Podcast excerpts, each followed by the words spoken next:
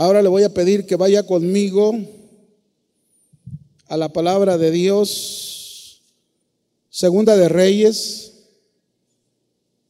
capítulo 5, verso 1 al 3, por favor.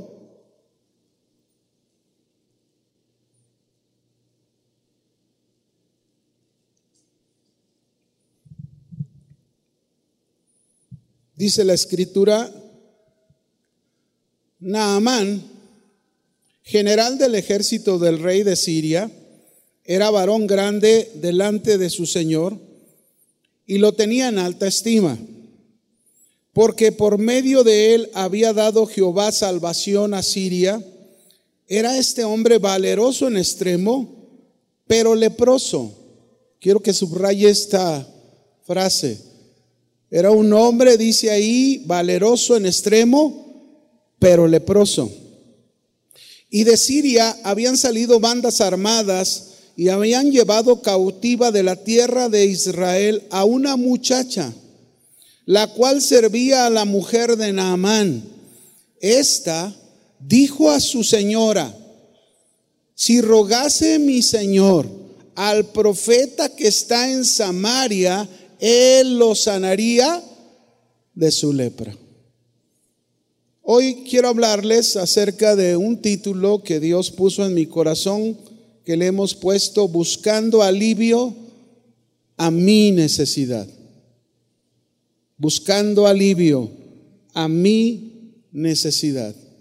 La Biblia nos habla mucho desde el principio hasta el final sobre este tema de la necesidad del hombre, una necesidad que entró después del pecado. El hombre estaba completo con Dios ahí en el huerto de Edén, lo tenía todo, pero por causa de la desobediencia, el hombre entró en un estado de necesidad. Desde el momento de su desobediencia, el hombre entró en un estado de necesidad. Ahora, muchas veces cuando hablamos nosotros de necesidad, siempre nos viene a la mente el pensar sobre dinero. Pero la palabra necesidad significa no solamente dinero, ¿no? La palabra necesidad significa un estado de un ser humano que se encuentra en carencia o falta de algo, sea esto físico, material o sea esto espiritual. También hay otra definición que significa necesidad, carencia de las cosas que son necesarias para la conservación de la vida. También significa riesgo o peligro que se padece y que se necesita un pronto auxilio. Fíjense bien, hermanos, la vida de los hombres, incluidos los cristianos y los no cristianos, Ahora sí que no nos escapamos ni uno ni otro, pero la vida de los hombres está llena de necesidades y cada vez son mayores y desafiantes las necesidades. Y muchas de estas necesidades cuando no son cubiertas, cuando no son suplidas, en muchos casos no se puede sobrevivir. Por ejemplo, Podríamos pensar en este momento en una persona que urgentemente ocupa trasplante de sus riñones porque no le funciona ninguno. Su necesidad es urgente, pues de no ser cubierta esta necesidad, es muy posible que no pueda vivir, a menos Claro, nosotros como cristianos sabemos, a menos que Dios obre un milagro de la forma en que Dios lo quiera hacer, ¿sí o no? A ver, ¿están aquí? ok. El hombre tiene la necesidad de un techo, el hombre tiene la necesidad de un trabajo, el hombre tiene la necesidad de salud, tiene la necesidad de alimento, el hombre tiene la necesidad de vestirse, pero también tiene la necesidad de conocer a Dios. El hombre tiene la necesidad de la sabiduría de Dios, de la paz de Dios, del descanso de Dios. Hoy en día hay muchas personas, fíjense bien, en todo el mundo, con la gran necesidad de saber lo que es realmente un matrimonio, que aunque tienen años de vivir juntos, casados, no saben lo que es un matrimonio y no han llevado su matrimonio como deberían llevarlo y, de no resolver sus problemas que tienen como matrimonio, solo se puede esperar un final triste y amargado de ese matrimonio. Hay muchas personas también, como otro ejemplo, que durante todo este tiempo de pandemia que ha pasado, perdieron sus trabajos y tienen la necesidad de ingresos, no han podido obtener un nuevo trabajo y, durante mucho tiempo esto se ha convertido en una causa de muchos problemas familiares. En la Biblia hay una historia, no lo vamos a leer, yo se la voy a explicar. En Hechos capítulo 16, Pablo y Silas fueron metidos a la cárcel, a lo más profundo de, la prisión y, este, los tenían atados con cepos y cadenas, ¿verdad? Y ahí en la prisión sucedió algo maravilloso. Hubo un milagro de parte de Dios donde dice que Pablo y Silas comenzaron a entonar cantos de noche, empezaron a alabar a Dios en medio de la situación que se encontraban. Ellos necesitaban libertad, pero ellos se sentían libres y clamaron a Dios y empezaron a entonar cantos y dice que las prisiones se abrieron, las cadenas que les tenían atadas se rompieron y el carcelero, fíjense bien, entró en un asunto de necesidad. El que los cuidaba, el que cuidaba a Pablo y a Silas, se iba a matar por tal situación porque pensó, se me van a ir todos los presos y pues me van a reclamar esto, entonces mejor me quito la vida. Y se iba a quitar la vida cuando Pablo le habló y le dijo, si crees, serás salvo tú y toda tu casa. Este hombre tenía una necesidad en medio de lo que pasó ahí. ¿Cuál era la necesidad de este hombre? Este hombre tenía una necesidad no física, sino espiritual. Cree tú en el Señor Jesucristo y serás salvo tú y toda tu casa. Ante todas estas necesidades que te acabo de mencionar, de cristianos y no cristianos, todos los hombres, ¿cuántos? Todos los hombres necesitamos a Dios. Y esa es la mayor necesidad que tiene la, humanidad o que pudiera tener la humanidad. La mayor necesidad es la necesidad de Dios.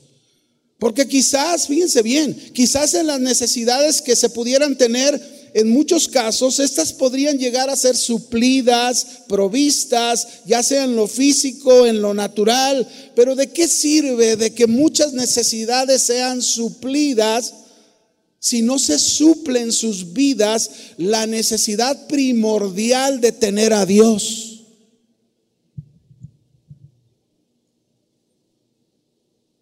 La Biblia pone como ejemplo aquella escena cuando diez leprosos se encontraron con Jesús, habían oído hablar de Jesús, seguramente los milagros que Jesús había hecho, las señales que Jesús había hecho, y diez de estos leprosos nos enseña la Biblia que desesperadamente le gritaban de lejos a Jesús y le decían, Hijo de David, ten misericordia de nosotros. Y esperaban que Jesús los sanara.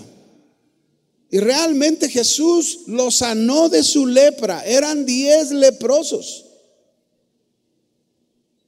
Lo curioso es que solo uno de esos diez, solo uno reconoció la necesidad de Dios y vino a agradecerle a Jesús por haberle sanado.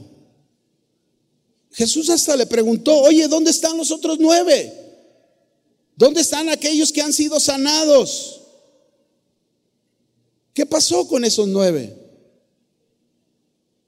Esos nueve al recibir su sanidad dijeron, gracias, vámonos, no necesitamos a Dios. Y esto, esta misma historia se vuelve a repetir muchas veces. Mucha gente busca, suplica a Dios, que el Señor le provea, que el Señor obre sanidad, un problema económico, un trabajo, problemas en casa, en tu matrimonio. Y puede ser que eh, Dios obre y resuelva aquella situación, pero si tú no tienes la necesidad de Dios, si en tu vida no tienes interés por esta gran necesidad, no quieres un compromiso con Él, no quieres venir a Él, no quieres rendirte a Él, ¿de qué va a servir que Dios te pueda dar tu sanidad?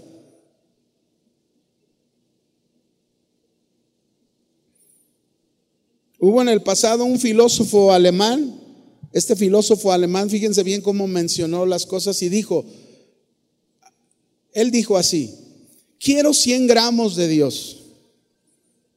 Nada más denme 100 gramos de Dios, tan solo lo suficiente que me pueda proveer todas mis necesidades, pero sin que se tenga que meter en mi vida privada. Quiero 100 gramos de Dios, tan solo lo suficiente que me ayude en mis problemas, pero que no interfiera con lo que yo hago. Quiero 100 gramos de Dios, tan solo lo suficiente que me asegure al final de mi vida que me voy a ir al cielo, pero no al infierno. 100 gramos de Dios. ¿Saben cuál es esa actitud? Precisamente es la actitud de un corazón que está demostrando que no tiene necesidad de Dios. Digo, eso es lo que se piensa, pero realmente, como dijimos hace un momento, todos los hombres, la mayor necesidad que tenemos es la necesidad de Dios. Vamos a esta historia. Quiero que vaya conmigo. Primera de, segunda de Reyes, capítulo 5, el texto de inicio. Vamos a aprender ahí precisamente algunos puntos interesantes, algunos principios interesantes que nos habla esta historia de cómo podemos buscar alivio a nuestra necesidad, buscando alivio a mi necesidad. Así que vamos a leer ahí. Primero, Segunda de Reyes 5, verso 1 y 2. Vamos a hablar ahí el primer punto de este buscar alivio a nuestra necesidad. Namán, general del rey de Siria, quiero que noten de dónde era este hombre. Este hombre no era de Israel. Israel, acuérdense que era el pueblo que Dios había escogido, que se supone el pueblo que buscaba a Dios, que conocía a Dios, que tenía la palabra de Dios en sus manos, ¿verdad? Namán, general del rey de Siria, era varón grande delante de su señor, el rey de Siria. Y no y lo tenía este rey de Siria lo tenía en alta estima porque por medio de él, dice, había dado Jehová salvación a Siria. Era este hombre valeroso en extremo, es decir, era un hombre de mucho valor, valiente, pero era leproso, tenía ahí un problema en su cuerpo, era leproso. Y de Siria habían salido bandas armadas y habían llevado cautiva de la tierra de Israel a una muchacha, es decir, a una joven, la cual servía a la mujer de Naamán. Punto número uno. Lo primero que podemos aprender en buscar alivio de nuestra necesidad en este pasaje es identificar la necesidad. Lo primero que tenemos que hacer es eh, identificar qué? la necesidad. Y seguro a lo mejor tú ya me vas a decir, ya identifiqué cuál es la necesidad. Y a lo mejor me vas a decir, él era leproso, esa era su necesidad. Bueno, vamos a ver si es cierto. ¿Cuál era la necesidad de Naamán y a dónde Dios lo llevó? Nos vamos a dar cuenta a dónde Dios nos lleva cuando tú y yo tenemos necesidad en nuestra vida. ¿Cuál era la mayor necesidad que tenía Naamán?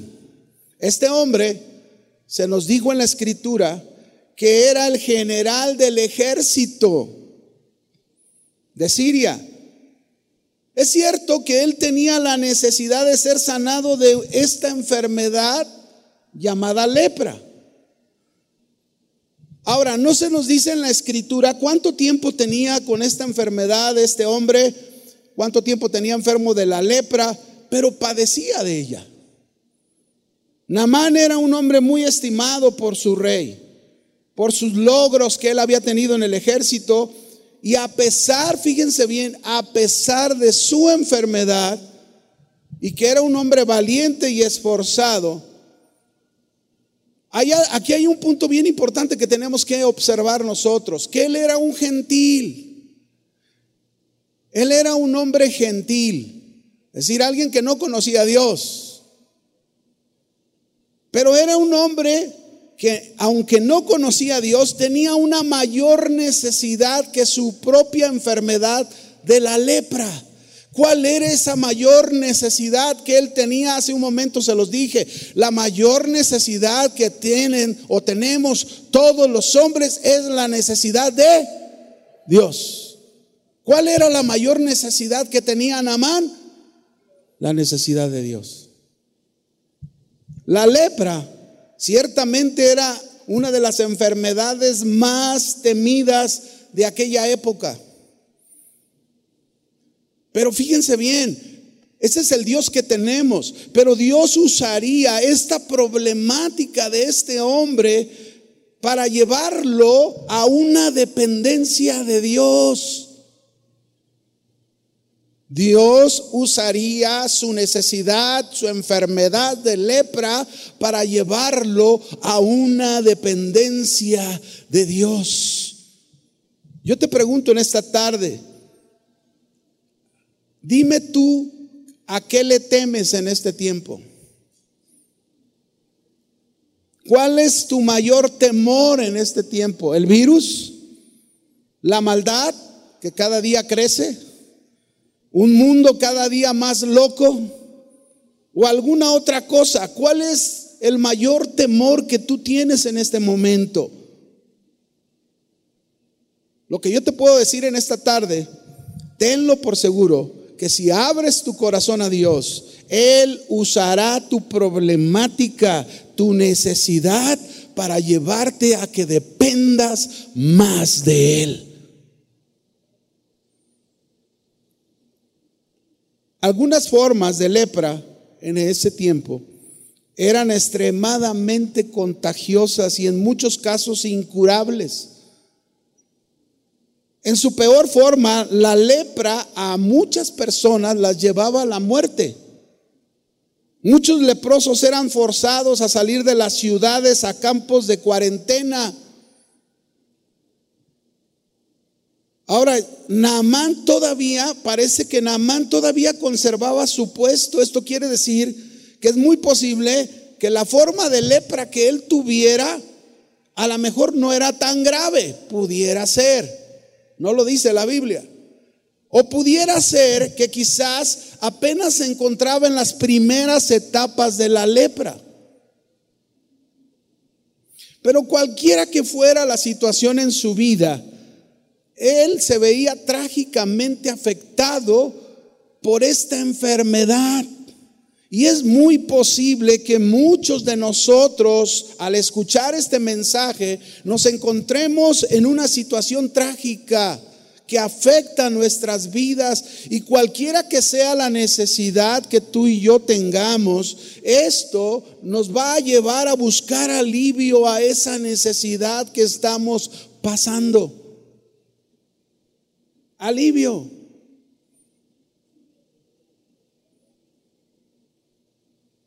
Pero la mayor necesidad a la que tú debes de buscar para encontrar alivio es la necesidad de Dios. Esa es la mayor necesidad. El único que te puede ayudar en tu necesidad es Dios.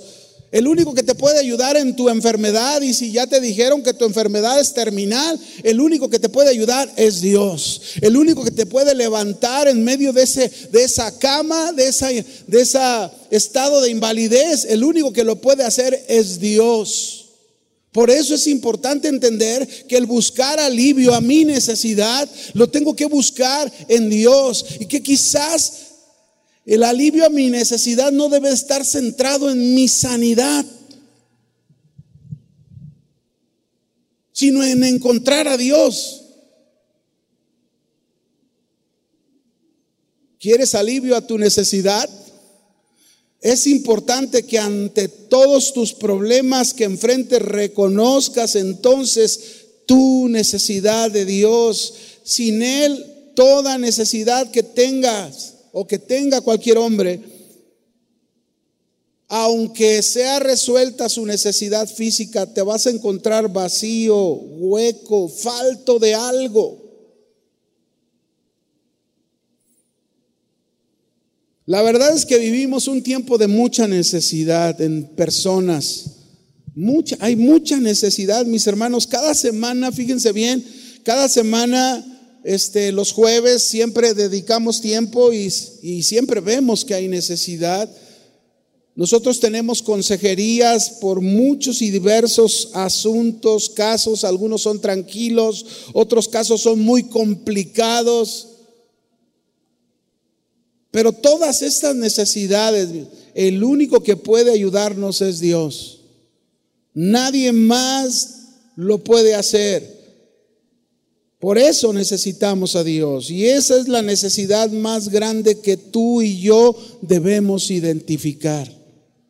Por eso dijimos al principio en este primer punto, lo que debemos hacer es identificar la necesidad. Y a veces creemos que la necesidad es la enfermedad. O a veces creemos que la necesidad es que se resuelva mi problema económico. O a veces creemos que mi necesidad o mi única necesidad es que se resuelvan mis problemas familiares o de matrimonio que tengo. Sí, eso va a pasar. Pero si tú identificas tu mayor necesidad, que es Dios, que es el único que te puede ayudar, entonces es muy posible que encuentres alivio a cualquiera de la necesidad física que tú puedas tener. ¿En qué consiste nuestra necesidad de Dios? ¿En qué consiste? Consiste en la necesidad de conocerlo. Saber quién es el Dios que tenemos. Saber que somos su creación. Saber que nos ha hecho sus hijos, su familia. Que fuera de Él no hay otro Dios que Él es el Dios soberano que tiene el control sobre todas las cosas que acontecen en todo el mundo, no solo en nuestra vida, sino en todo el mundo. Tenemos la necesidad de buscarlo y de vivir en una constante comunión con Él, dándole la gloria y el honor a Él. Tenemos la necesidad de confiar en Él y saber que Él siempre está con nosotros. Con eso, mis hermanos, ya hemos identificado la necesidad primordial que tenía Naamán. Entonces, la necesidad primordial que tenía Naamán no era solamente su sanidad de la lepra. Su sanidad primordial era llegar a conocer a Dios, porque él necesitaba a Dios. Ahora, vamos a ver qué hizo Naamán ¿Qué pasó después con Namán? Namán tenía, dice el texto anterior, ¿verdad? Que leímos, él tenía una esclava, a una muchacha, a una joven de Israel, pero esta joven, que aunque era esclava, aunque se la habían llevado de, de su tierra, de su familia, y la tenían como esclava ahí, esta joven conocía a Dios, confiaba en Dios, sabía que su Dios podía hacer muchas cosas. Y esta joven que servía a la mujer de Naamán, vamos a ver qué hizo. Segunda de Reyes, verso, capítulo 5, verso 3. 3 al 5.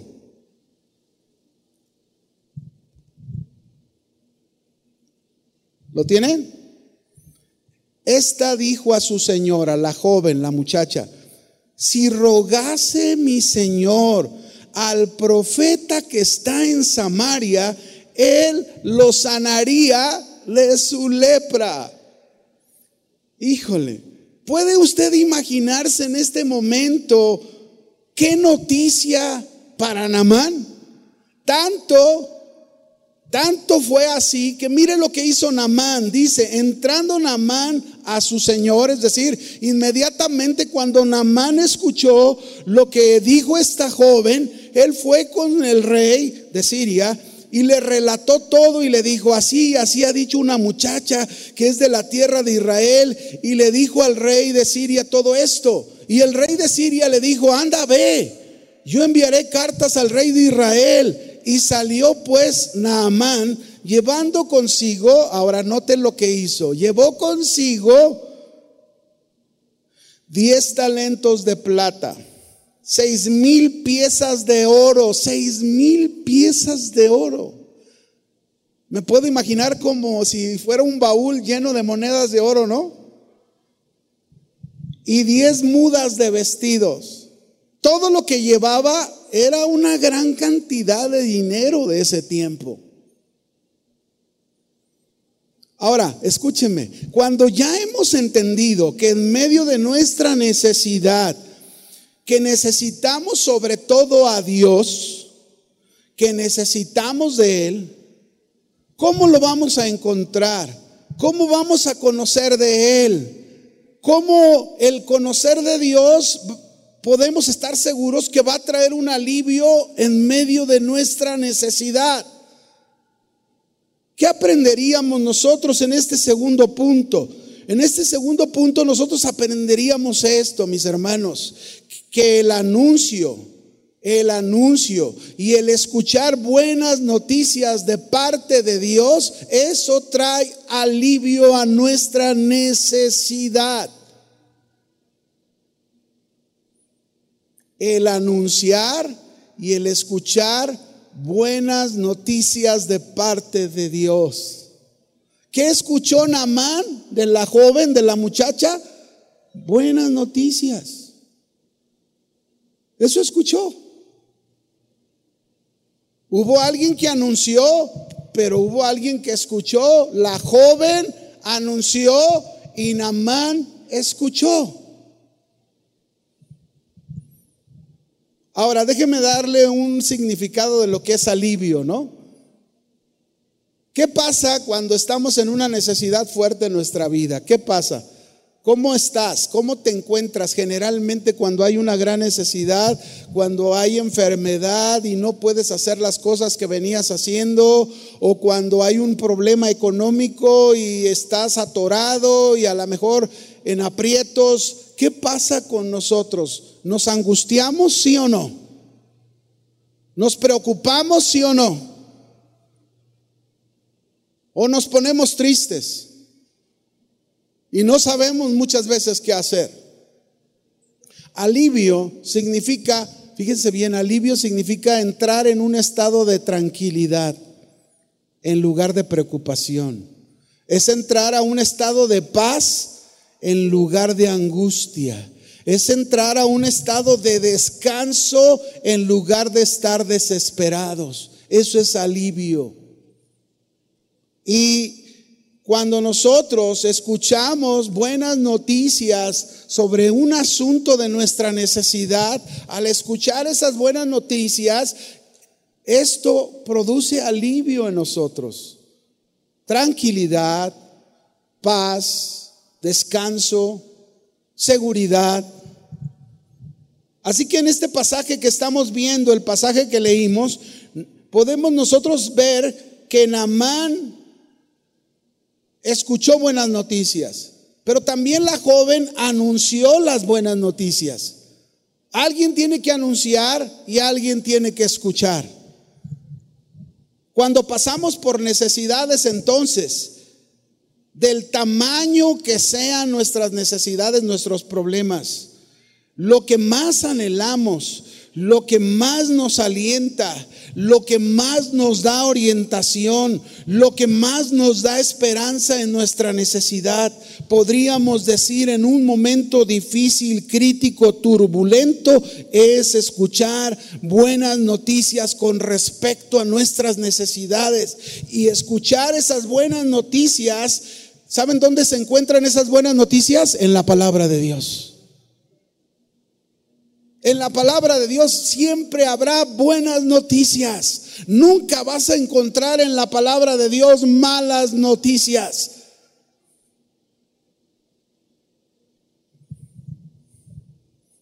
Siempre habrá buenas noticias en la palabra de Dios. Por ejemplo, déjame ponerte unos ejemplos bíblicos, ¿verdad? En la Biblia se nos habla un caso de un hombre llamado Jairo. Era un principal de la sinagoga. Él tenía una gran necesidad y dice que cuando él escuchó que Jesús había regresado a la región donde él se encontraba, él fue en busca de Jesús. Alguien anunció buenas noticias. Aquí anda Jesús, Jesús de Nazaret. Y él escuchó y él tenía una gran necesidad. ¿Cuál era su gran necesidad? Su hija estaba gravemente enferma.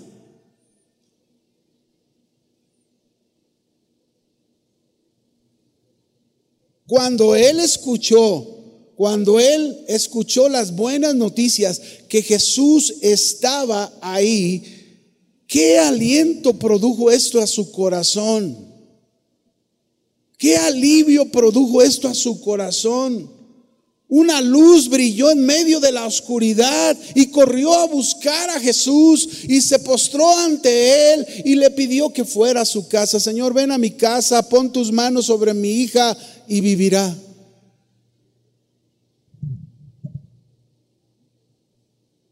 Pero alguien anunció buenas noticias y alguien escuchó buenas noticias.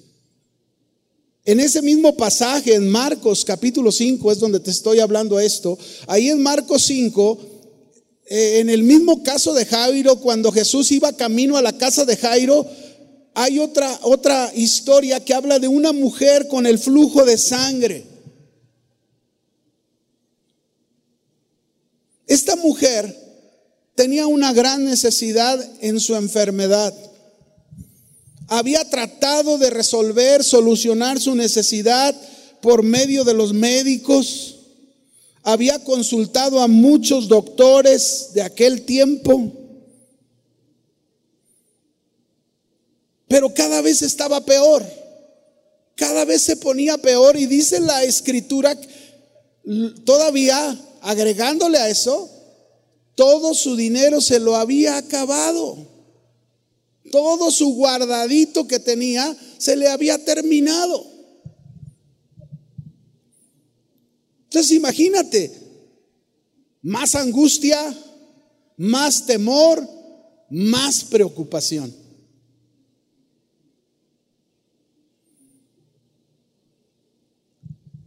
Pero cuando oyó hablar de Jesús, dice la escritura, cuando oyó hablar de quién? Wow. Cuando yo hablar de Jesús, ella necesitaba a Jesús, ella necesitaba a Dios. Alguien anunció y ella escuchó. Cuando yo hablar de Jesús, nos dice la escritura, escuchó buenas noticias para su vida. Después de escuchar tantas malas noticias, y quizás haber oído de, los doctores, usted ya no se le puede hacer nada. Quizás los médicos le dijeron, ya no se puede hacer nada. Y menos porque su dinero se le había terminado.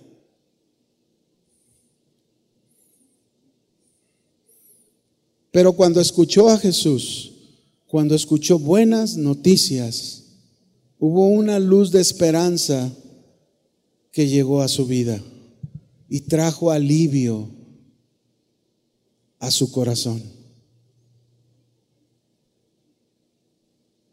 Por eso, cuando Namán escuchó estas buenas noticias que le anunció aquella joven hebrea, inmediatamente fue con su rey y le contó todo y le pidió cartas para ir a Israel y no se la pensó dos veces. Él no se imaginaba, él no se imaginaba cómo en medio de toda su necesidad, Dios tenía un plan, Dios tenía un propósito. Y a veces nosotros no alcanzamos a mirar a Dios que en medio de la necesidad de la situación que pasamos, Dios tiene un plan, Dios tiene un propósito. No lo alcanzamos a ver, nada más no lo veía. Así que Namán fue a buscar alivio a su necesidad pensando que su mayor necesidad es ser sanado de su lepra. Él creía que eso era todo. Pero algo curioso, Namán iba de una manera como es muy común en el mundo. Es decir, llevaba mucha plata, mucho oro, llevaba mucho dinero para pagar por su sanidad. Pero Namán no sabía, él no sabía, como no conocía a Dios, no conocía al profeta de Dios, él no sabía que no se cobraba, él no sabía que el Dios que tenemos no cobra. ¿Cuánto le dan gracias a Dios? Él no cobra. Uh. Tenemos un Dios que obra por su gracia. Y él no lo sabía. Así que llevó muchos recursos, llevó mucho dinero pensando que iba a pagar por su sanidad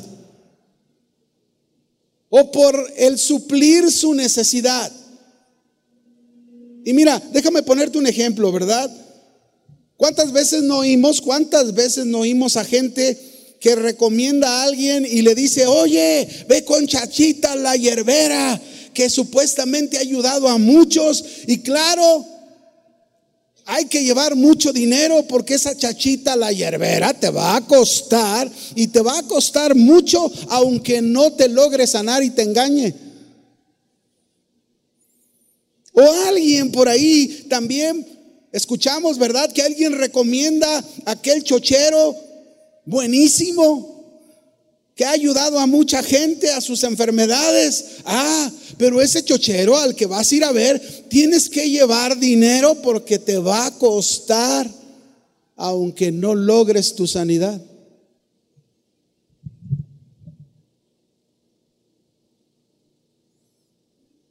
Yo recuerdo, mis hermanos, cuando recién tuve el problema de mis ojos, yo necesitaba desde el momento en que tuve mi problema, yo sabía que yo necesitaba un trasplante de córneas en ambos ojos, que es lo que tengo en mis dos ojos, ¿no? Pero cuando recién me pasó, entonces por ahí nos recomendaron a un doctor, pero súper buenísimo, ¿no? Para, para trasplantar órganos. Y fuimos a verlo ahí en el centro de aquí de la ciudad. Y cuando llegamos al consultorio, nos, nos Pasó, nos sentamos, pero ya que nos hizo la suma y la cuenta de cuánto iba a costar cada trasplante de ojo, yo dije, újule, pues nunca voy a poder trasplantarme, nunca voy a poder volver a ver, porque era un dineral y yo no llevaba tanta plata como Namán la llevaba. Pero yo no sabía que Dios tenía un plan, yo no sabía que Dios tenía un propósito, porque Dios quería llevarme a entender que mi mayor necesidad era Él. Y Dios quería llevarme a una mayor dependencia de Dios.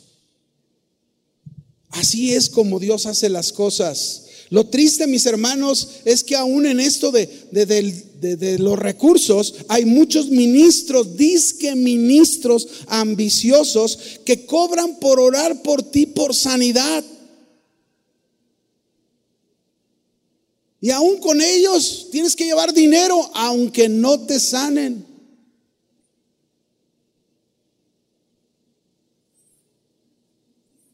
Así que necesitamos, ¿qué necesitamos? Escuchar buenas. ¿Qué, ¿Qué, ocupamos? Escuchar buenas noticias en medio de la necesidad. Y déjenme darles esas buenas noticias porque el Señor Jesús en el Evangelio, en la palabra de Dios, nos ha dejado buenas noticias.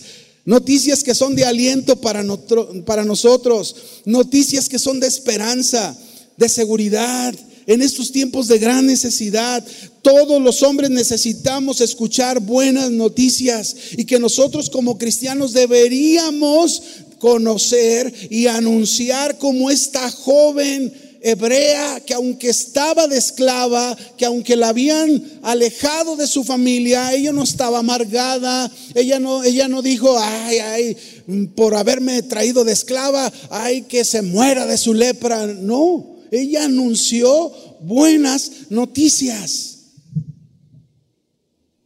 Y las buenas noticias, dije, mis hermanos, están en la palabra de Dios. La palabra de Dios está, se nos, se nos puso, se nos confió en nuestras manos.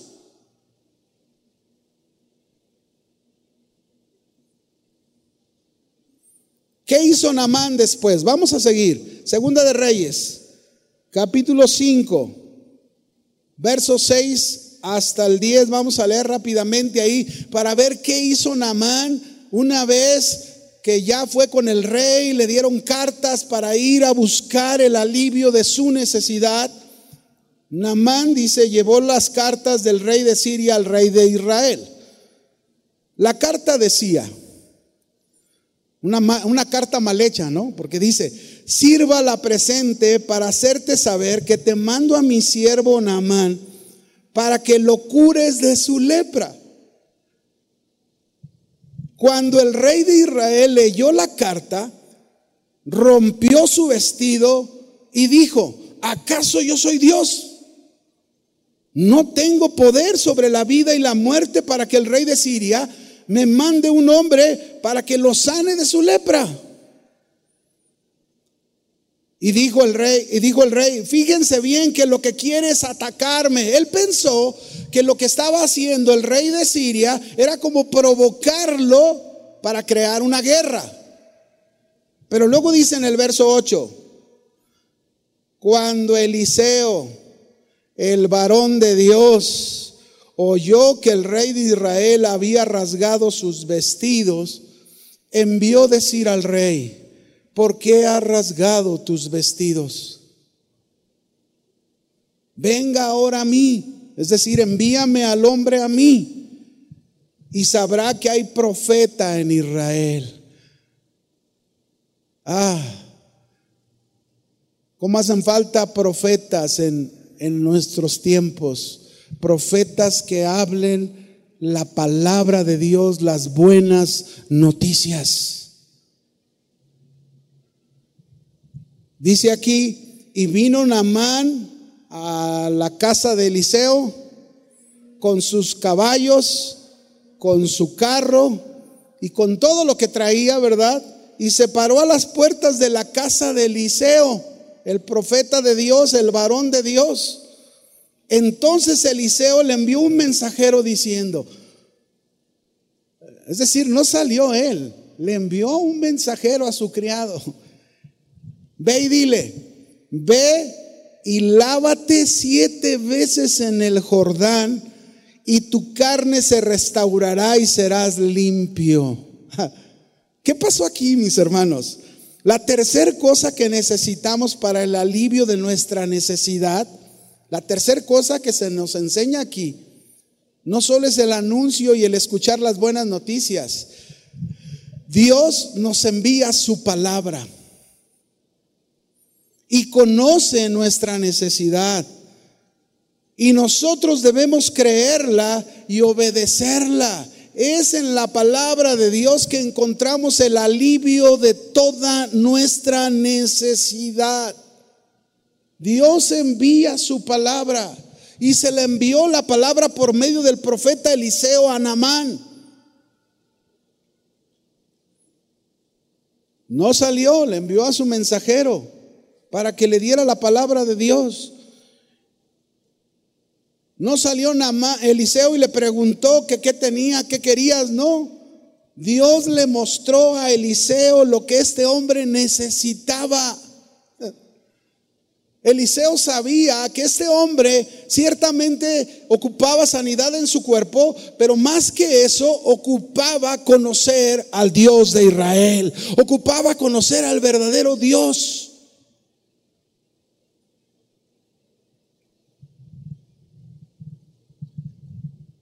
Eliseo le envió la palabra. Mire lo que dice Hebreos capítulo 4, verso 12 y 13. Hebreos 4, 12 y 13 dice la palabra, porque la palabra de Dios es viva y eficaz. ¿Cuántos saben que la palabra de Dios tiene vida? Y la palabra de Dios cumple el objetivo de Dios. Es eficaz. La palabra de Dios no falla, mis hermanos y más cortante que toda espada de dos filos, que penetra hasta partir el alma y el espíritu, las coyunturas y los tuétanos, y discierne los pensamientos y las intenciones del corazón. Y no hay cosa creada, dice aquí, que no sea manifiesta en su presencia. Antes bien, todas las cosas están desnudas y abiertas a los ojos de aquel a quien tenemos que dar cuentas. Es decir, la palabra de Dios es la única que puede penetrar a los lugares más profundos del corazón de los hombres y mostrar completamente lo que hay en él y la, verdad, y la verdadera necesidad que se ocupa en este hombre.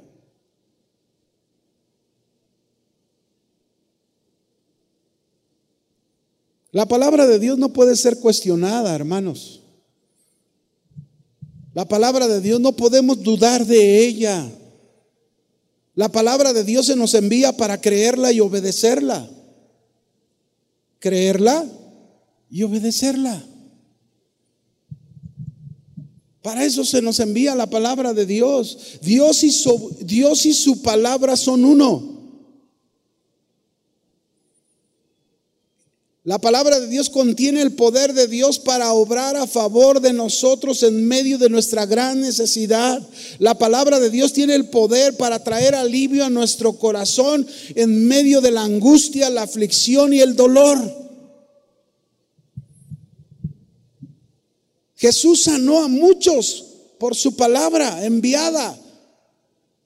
Pero quienes la recibieron creyeron y obedecieron. Por ejemplo, aquel paralítico que cuatro hombres lo subieron al techo porque la casa estaba llena, abrieron el techo y bajaron al paralítico por ahí donde estaba Jesús. Y Jesús le habló al paralítico y le dijo, toma tu lecho, levántate, toma tu lecho y anda. Y el paralítico creyó y obedeció.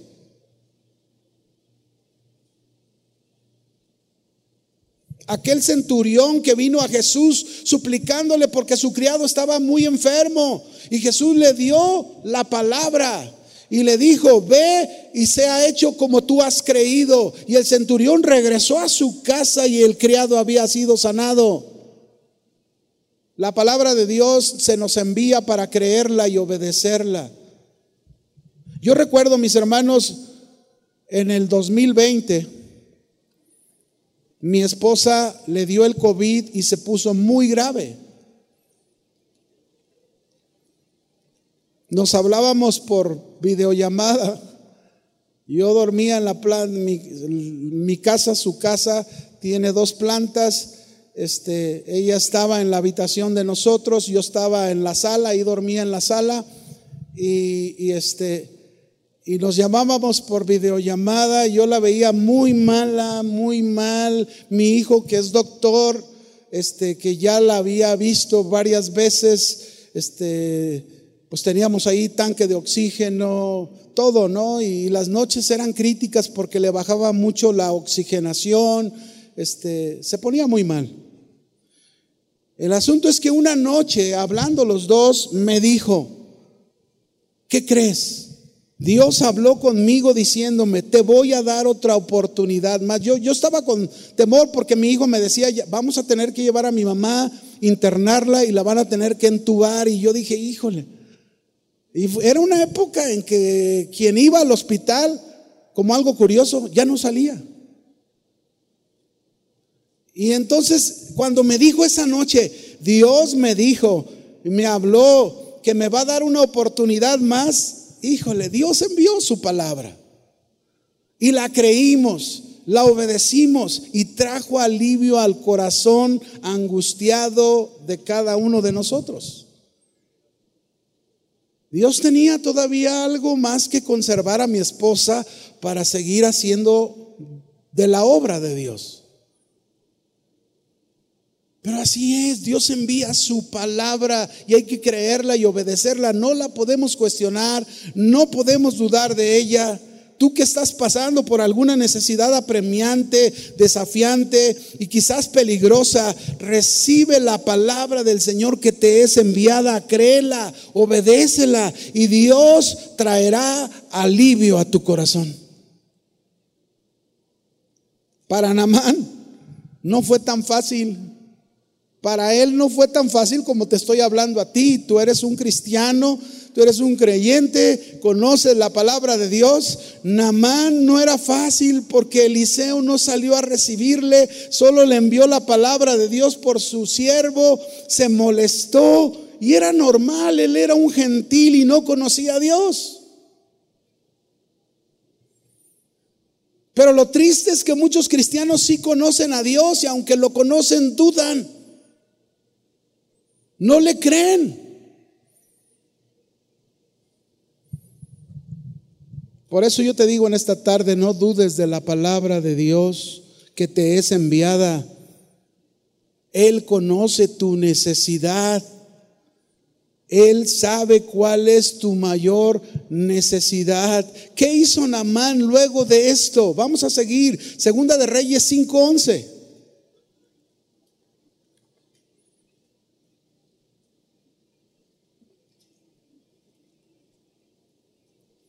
Miren cómo, qué pasó, ¿no? Y Namán se fue. ¿Cómo se fue? Enojado. Diciendo, he aquí, yo decía para mí, saldrá él luego y estando en pie invocará el nombre de Jehová su Dios y alzará su mano, tocará el lugar y sanará la lepra.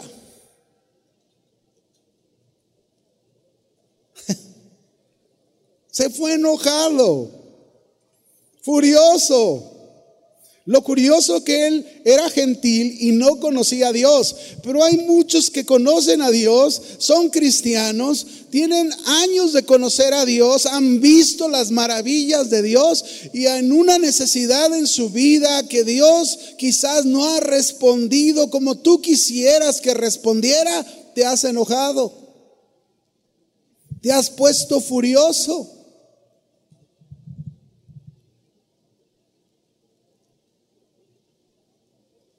Y mire todo el plan que tenía Namán. Él debería haber salido a mi encuentro, este, y luego este, hubiera estado ahí invocado el nombre de Jehová, hubiera alzado su mano, hubiera tocado el lugar de mi lepra y yo hubiera sido sano.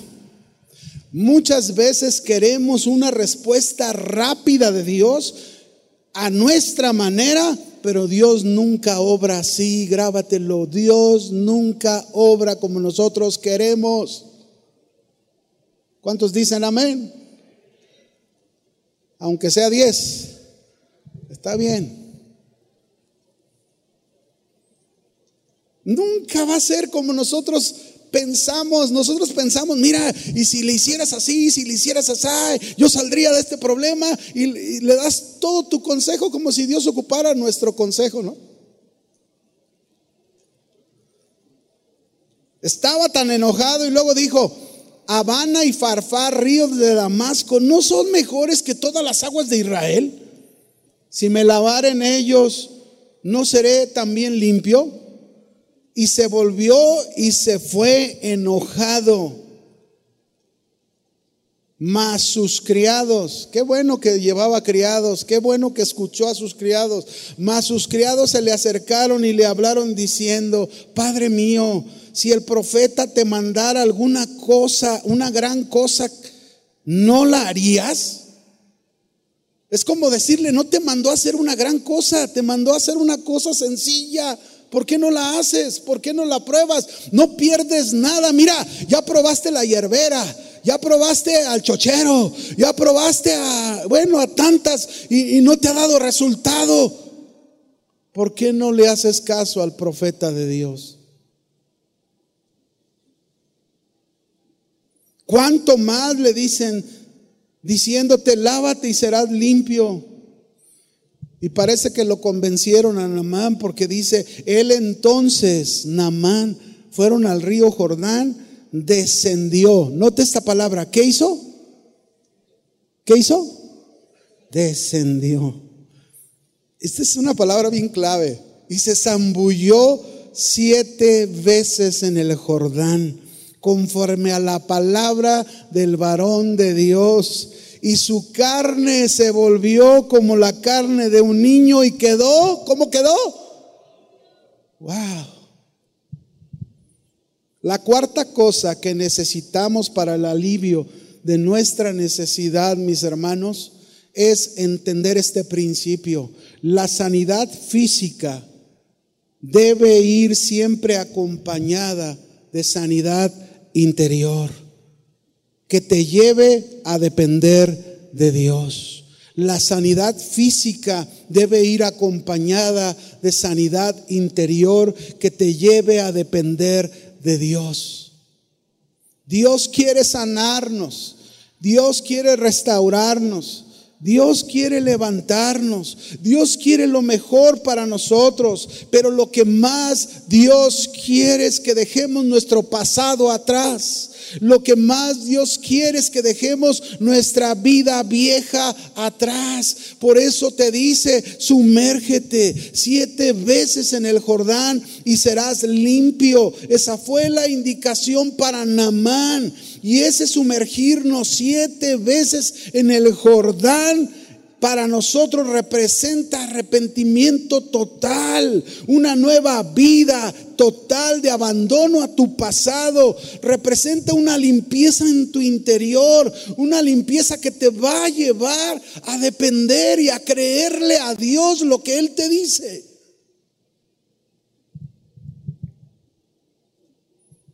Todo parecía que Namán lo echaría a perder por su naturaleza de pecador. Él quería, él quería a Namán haber sido tratado por quien era, un general del ejército. Él solo buscaba su sanidad física, pero Dios, él no contaba que Dios tiene el control de todas las cosas. Él no sabía que Dios, mis hermanos, tomaría esta situación física de Namán para mostrarle Dios su mayor necesidad, que era Dios para él.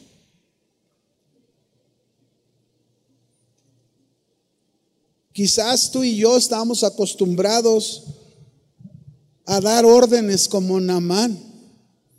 O quizás que nos traten tan bien, aunque nosotros no lo hagamos como lo hacía Namán. O lo único que esperamos es que se nos trate como gente importante. Pero yo quiero decirles algo, hermanos. Si Dios viene a nuestro encuentro,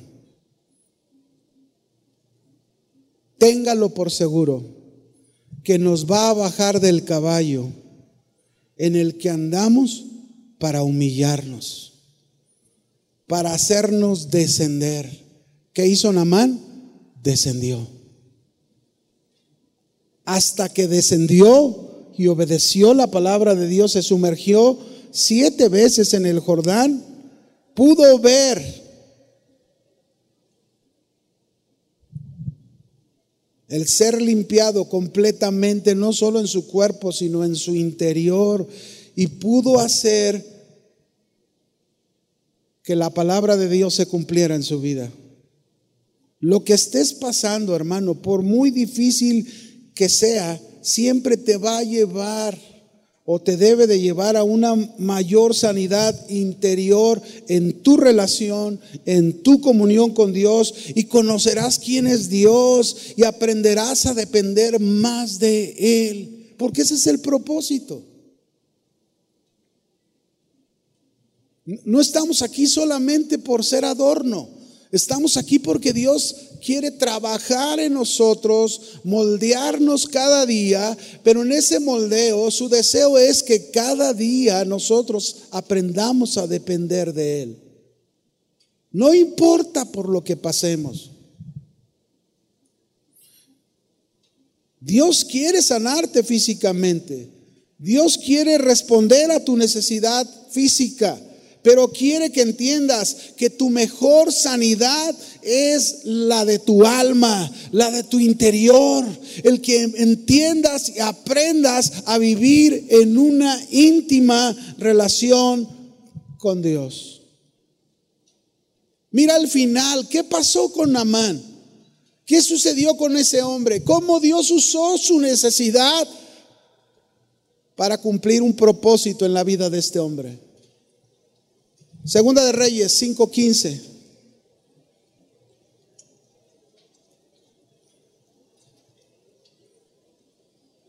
Mire lo que dice. Y volvió el al varón de Dios.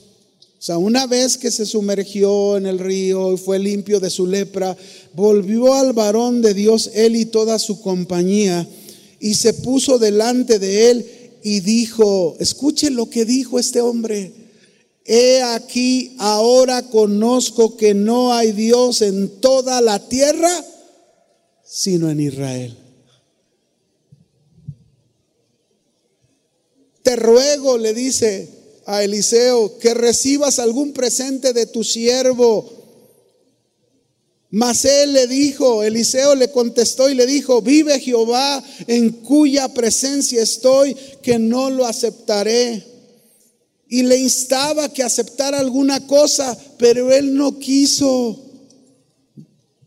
Namán le estaba dando un mensaje a Namán para que aprendiera y entendiera que el Dios que tenemos obra por gracia. Y si de gracia recibimos, de gracia damos. ¿Sí o no, hermanos? Así es. Entonces Namán dijo, te ruego pues, de esta tierra no se dará a tu siervo la carga de un par de mulas, porque de aquí en adelante tu siervo no sacrificará holocaustos ni ofrenda, sacrificio a otros dioses, sino a Jehová. Uh. Dios hizo una gran obra. Dios suplió una gran necesidad, la necesidad más grande, la de Dios. Y dice, en esto perdone Jehová tu siervo que cuando mi señor el rey entrara en el templo de Rimón para adorar en él y se apoyare sobre mi brazo, y si yo también me inclinara en el templo de Rimón, cuando haga tal, Jehová perdone en esto a tu siervo. Y Eliseo le dijo, ve en paz. Wow, alivio. ¿Cuántos buscan alivio para su necesidad? Alivio a su necesidad. Ve en paz. Se fue pues y caminó como media legua de tierra. Quinta cosa, mis hermanos, que necesitamos para el alivio de nuestra necesidad. ¿Cuál es? Darle siempre la gloria a Dios. Siempre debemos darle gracias a Dios, a nuestro sanador, a nuestro proveedor, a nuestro sustentador, a nuestro ayudador, al que tiene el control de todas las cosas y a nadie más. Dale la gloria siempre a Dios. Sea lo que sea, pasemos por lo que pasemos, recibamos o no sanidad de parte del Señor, Señor, debemos siempre darte la gloria a ti, darle gracias. Lo que Dios obra en tu vida en estos tiempos de necesidad, reconócelo y dale la gloria siempre a Él. Él es tu sanador, Él es tu proveedor, él es tu sustentador. Él es el dueño de tu vida. Él es el, el, amo de tu vida. Él es el padre de tu vida. ¿Tú crees que no está preocupado por ti? Nadie, mis hermanos, puede hacer las cosas que Dios hace. Lo que sucedió en la vida de Naamán no lo hizo el profeta Eliseo. Eliseo por eso rechazó la oferta de Naamán porque le estaba diciendo a Naamán con eso, yo no te sané, el que te sanó es Jehová de los ejércitos. Naamán ahora reconocía que no hay otro Dios fuera de Dios, del Dios de Israel, y todo sacrificio solo lo daría Dios. ¿Quién puede hacer semejante cosa en el corazón? ¿Todavía dudas que Dios puede hacer algo, algo en tu familiar? ¿Todavía dudas que Dios puede obrar y usar la necesidad en la que te encuentras para cumplir un plan y un propósito que Él tiene?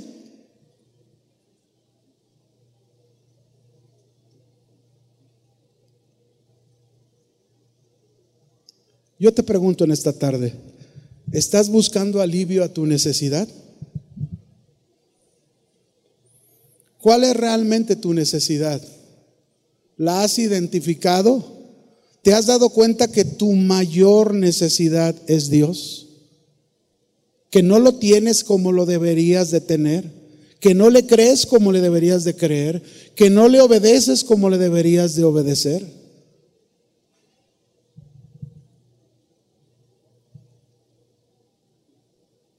Esa es tu mayor necesidad.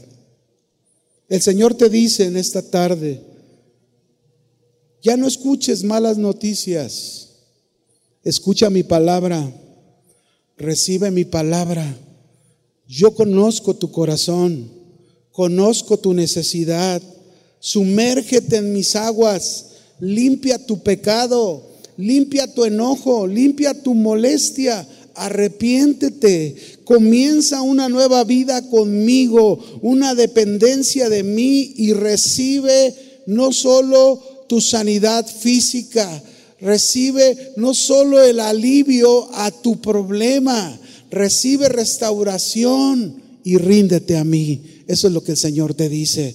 Así que yo te digo en esta tarde, si tú eres alguien que quiere alivio en su necesidad, ponte de pie y dile, Señor, yo necesito alivio en mi necesidad y quiero que tú seas mi mayor necesidad.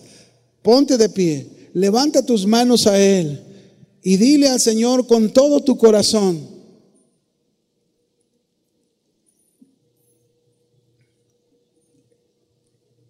Señor, necesito tu alivio. Necesito el descanso. Necesito el reposo. Necesito la paz. Necesito, Señor, que tú me hagas estar tranquilo, Señor. No quiero estar más angustiado en mi vida. No quiero estar más preocupado en mi vida. Yo quiero rendirme a ti, Señor. Dile esta tarde, quiero rendir mi vida a ti. Tú eres mi mayor necesidad. Díselo. Que se oiga con tu voz, te necesito más. Díselo y más. No quiero que me tumbes del caballo, yo quiero descender. Quiero humillarme ante ti, quiero sumergirme siete veces en el agua, Señor, y ser limpiado de este corazón duro. Señor, quiero darte la gloria siempre a ti. Comienza a darle la gloria a Dios. Comienza a darle gracias a Dios en medio de tu necesidad y dile, Señor, gracias. Levanta tu voz y dile, gracias, Señor, gracias. Gracias por, por tener el control de mi vida. Gracias porque ahora sé, Señor, que esté pasando por lo que esté pasando. Tú tienes un plan, tú tienes un propósito que quizás no lo veo, que quizás no lo entiendo, pero tú lo vas a cumplir. Cúmplelo, díselo, cúmplelo en mí, Señor. Toda la gloria te la damos. Gracias, Señor. Gracias. Gracias por esta necesidad. Gracias por esta situación que me permites pasar. Yo, Señor, me pongo en tus manos. Confío en tu palabra. La palabra que me has enviado, esa es la palabra que creo y esa es la palabra que quiero obedecer y aquí estoy rendido a ti, Señor. Tú eres mi mayor necesidad. Obra en mí.